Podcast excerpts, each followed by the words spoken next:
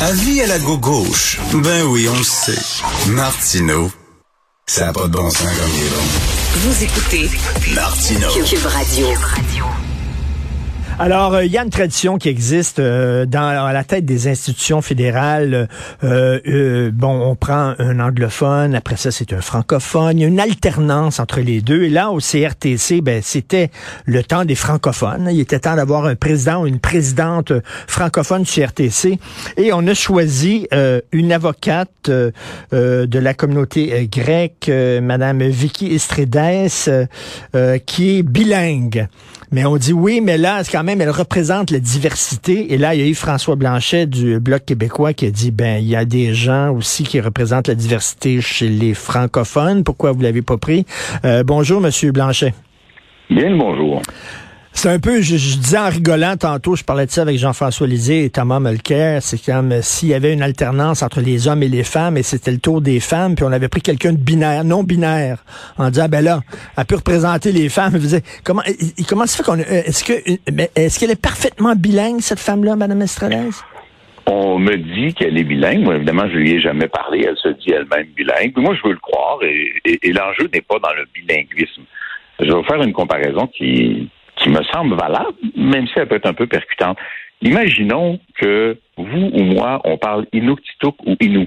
Oui. Est-ce qu'on va pouvoir se revendiquer d'être autochtone pour autant? Non. Est-ce qu'on va pouvoir se revendiquer de parler à la place des Autochtones? Évidemment, non. Ce serait un tollé absolument énorme. Euh, ben, c'est un peu la même chose. Madame est bilingue, c'est parfait. Moi aussi, je parle anglais, ça fait pas de moi un anglais. Euh, et l'alternance au CRTC, c'est vraiment important parce que le CRTC est l'instrument réglementaire qui régit les télécommunications.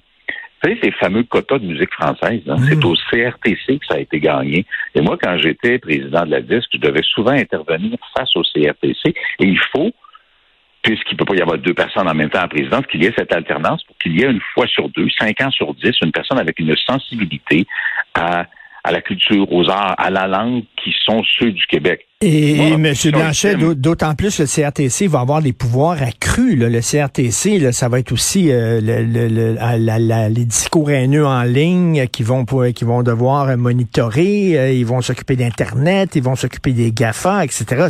ça va être une, grosse institution. Là il y a un enjeu dans l'avenir des communications qui passe beaucoup par les réseaux sociaux puis par l'Internet. Évidemment, on est déjà bien gros dedans.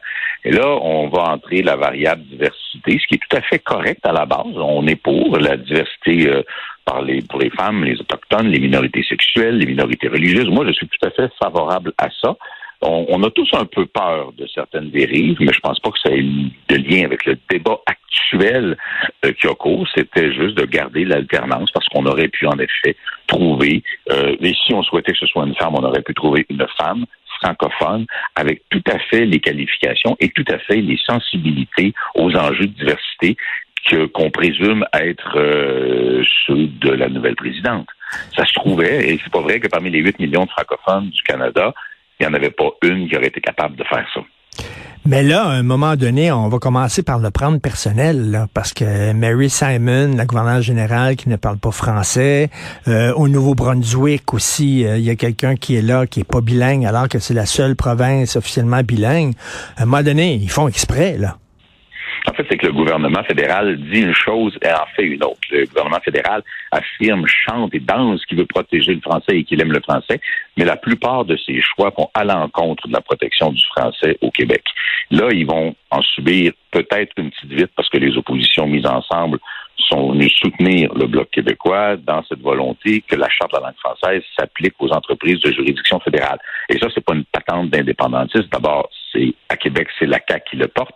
Le Bloc avait déposé ça dès 2007, donc bien longtemps avant la loi 96, mais le NPD et les conservateurs se rallieraient à un amendement à la loi sur les langues officielles qui est en train d'être étudié ou qui va recommencer à l'être au début 2023 pour que la Charte de la langue française s'applique à ce qui est de juridiction fédérale aussi. Donc, on est capable de faire des gains notamment et beaucoup parce qu'on est dans un gouvernement minoritaire, mais le gouvernement même là a dit qu'il ne fallait surtout pas laisser au Québec la capacité de régir ses propres enjeux linguistiques. Ben oui. Faut le faire. Et là, pour le choix de Mary Simon comme gouverneur général, on dit le fait qu'elle soit autochtone, c'est plus important que le fait qu'elle parle français. Et là, pour Madame Etredes, on dit que le fait qu'elle représente, qu'elle euh, qu'elle est issue d'une communauté culturelle, c'est plus important que le fait qu'elle puisse, euh, qu'elle est une francophone. À un moment donné, là, Monsieur Blanchet, c'est que le narratif des deux peuples fondateurs va être remplacé par un nouveau narratif au Canada, qui est le Ben, narratif est. de la diversité. Il est remplacé. C'est déjà fait. Je vous annonce que le multiculturalisme canadien est déjà bien en place, bien en selle, et que les décisions qui se prennent au gouvernement canadien sont basées sur la doctrine multiculturaliste, dans laquelle les diversités, toutes diversités confondues, ont préséance, et pour lesquelles, et c'est ça qui est révélateur, c'est pas un jugement sur la présidente, c'est révélateur du fédéral qui dit le français, la communauté française, fut-elle forte de 8 millions de personnes au Canada, c'est un morceau de la diversité linguistique. Il y a des gens qui parlent mandarin, il y a des gens qui parlent un des dialectes de l'Inde, il y a des gens qui parlent Wolof, il y a des gens qui parlent ce que vous voudrez sur le territoire canadien, et il y a des gens qui parlent français, et c'est la même affaire que n'importe quelle autre. Et une nation à l'intérieur du Canada, ça les dérange parce qu'eux voudraient que le Canada soit Ben- post-national, multiculturaliste et, joyeux dans cette espèce de, on dit, de coexistence de, de, de groupes culturels sans interaction où chacun fait comme il bon lui semble. Ben, il le dit là que le, Canada est le premier pays post-national au monde, donc on n'a pas vraiment d'histoire, on n'a pas de, de, de narratif de base historique, on est une auberge espagnole et puis bon, 500 000 immigrants par année. Euh, un moment donné, il va y avoir plus de gens qui parlent mandarin ou euh, tamoul ou comme vous dites wolof ou que, que français et ce narratif-là ne pourra pas être tenu. Puis je peux comprendre là, que le, le, le chinois, le- l'immigrant d'origine chinoise euh, à Toronto euh, qui dit moi je parle anglais et mandarin puis en plus il faudrait que je parle français, ça n'a pas de sens. Non, mais la, la- la démocratie devrait se nourrir d'informations et de vérité. Si le gouvernement fédéral affirme que pour lui, désormais, le Québec ou la nation québécoise ou la langue française, c'est un morceau de l'ensemble Hmm. pluri et multiculturel canadien, qu'ils le disent, et si nous, nous autres, on a une opinion différente, on votera. Mais le gouvernement a peur de perdre des plumes en affirmant sa réelle volonté. Le 500 000 immigrants à compter de 2025, dans son affirmation même, parce qu'on est déjà dans l'ordre du 400, dans son affirmation même, c'est ça, c'est de dire au Québec, vous allez soit perdre votre langue par votre incapacité d'intégrer, pas 112 000, c'est 150 000 avec les demandeurs d'asile. Vous allez perdre votre langue progressivement par votre incapacité à intégrer en français 150 000 personnes, dont la moitié parleront pas français en arrivant, ou votre poids démographique dans le Canada, parce que vous allez rester à 50 ou 70 000 immigrants par année, ben votre poids dans le Canada va être réduit. Ben, dans l'un. Et l'autre cas, c'est un affaiblissement grave du français, et ça fait de toute évidence partie de l'intention du gouvernement fédéral. Les francophones sont sous-représentés dans les postes décisionnels de différents ministères et organismes fédéraux. Je dis ça dans le devoir aujourd'hui. Euh, on est sous-représentés, puis on le sait de plus en plus au Canada, dans les offres d'emploi pour les ministères, pour les organismes fédéraux. euh, on vous demande est-ce que vous faites partie d'une minorité, euh, une minorité culturelle, minorité sexuelle, etc. Donc, mais par contre, respecter les quotas de francophones, ça, ça semble pas vraiment être important pour euh, le fédéral. Mais ça va dans le sens de ce que je vous dis. On Ouais. est déjà rendu dans la gestion post-nationale et multiculturaliste canadienne. C'est pas c'est pas une hypothèse pour le futur, c'est une réalité. C'est maintenant pour eux. D'où la confrontation qui n'a pas paru hier, puis c'est correct, on était juste avant Noël. Je pense pas qu'aucun des deux premiers ministres avait envie de se coltailler, mais il reste que sur le fond, l'État québécois, les consensus québécois euh, sont dans une ligne de collision perpétuelle avec la vision des libéraux à Ottawa. Les autres, ben, oui, le NPD et les libéraux, c'est pas mal pareil. Conservateurs, il y a quand même quelques nuances. Mais il faut prendre acte de cette réalité-là, puis il faut prendre acte que si on n'est pas d'accord, il faut poser des gestes, il faut prendre des décisions comme nation. Vous ne serez pas surpris que la suggestion que moi je fais, c'est l'indépendance pure et simple. Ça réglerait l'ensemble des enjeux dont on parle et ce serait la meilleure protection pour le français, tant au Québec qu'à l'extérieur, d'avoir un puissant ami souverain. Euh, dans l'intervalle, malheureusement, faut se battre pour Mais- préserver l'alternance, la présence du français dans les institutions publiques. Faut même les médias français, même Radio-Canada devrait dire à Ottawa, vous devez préserver l'alternance au CRTC, parce que pour eux, compte tenu de leur mandat, de leurs obligations, de leur licence, il y a une nécessité de garder une sensibilité pour le français au CRTC.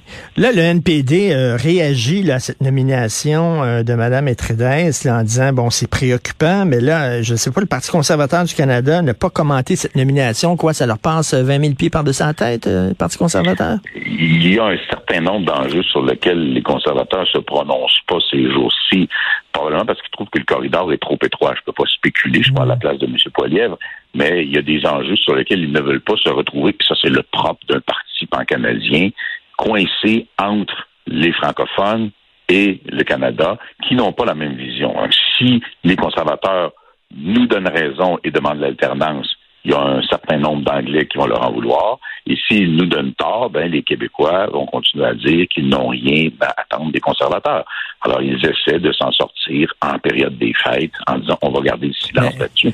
Et là, les Canadiens anglais, en terminant, vont dire, ben, vous voulez euh, maintenir votre poids démographique au sein du Canada, vous n'avez qu'à recevoir beaucoup, beaucoup d'immigrants francophones et ça va compenser. Mais le bassin n'existe pas déjà. Il y a une concurrence qui va s'installer. C'est correct qu'on peut pas le leur reprocher entre le Québec qui veut accueillir des immigrants francophones et les francophones hors Québec qui veulent aussi accueillir des immigrants francophones, même si leur pérennité en français au bout de deux, trois générations, c'est loin d'être évident. Il reste que s'il y a une volonté, alors le bassin d'immigration francophone n'est pas si important que ça. Et si M. Trudeau veut qu'on puisse accueillir des immigrants francophones, mais qu'il cesse de discriminer de façon, ma foi, à tous les airs de racisme, des étudiants africains hmm. francophones parce qu'ils sont étudiants africains francophones, puis on leur dit, mais on dit pas ça aux étudiants de l'Inde anglophone, là.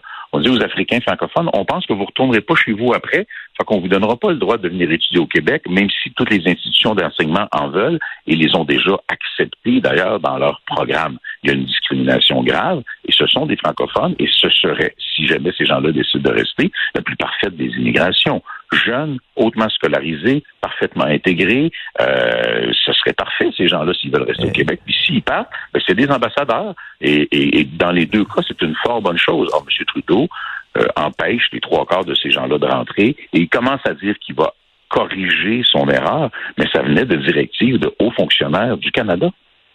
Il va falloir que les Québécois prennent acte de ça parce que notre situation ne va pas s'améliorer. Au contraire, là. Les chiffres suggèrent que notre situation ne s'améliorera pas. Cela dit, un petit pays de 2, 4, 8, 12 millions d'habitants est tout à fait viable. Mm.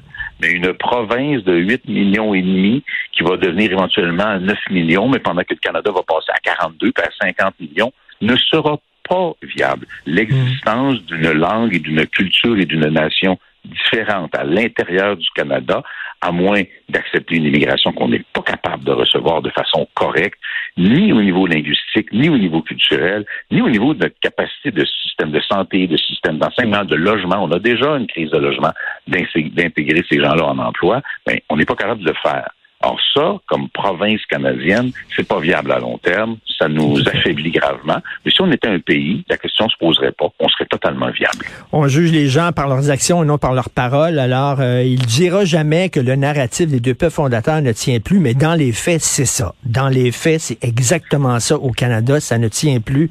Merci beaucoup, Monsieur Yves euh, François Blanchet du Bloc québécois et passez de joyeuses fêtes. Joyeux Noël. Je, je vous en souhaite autant. Merci. Au revoir.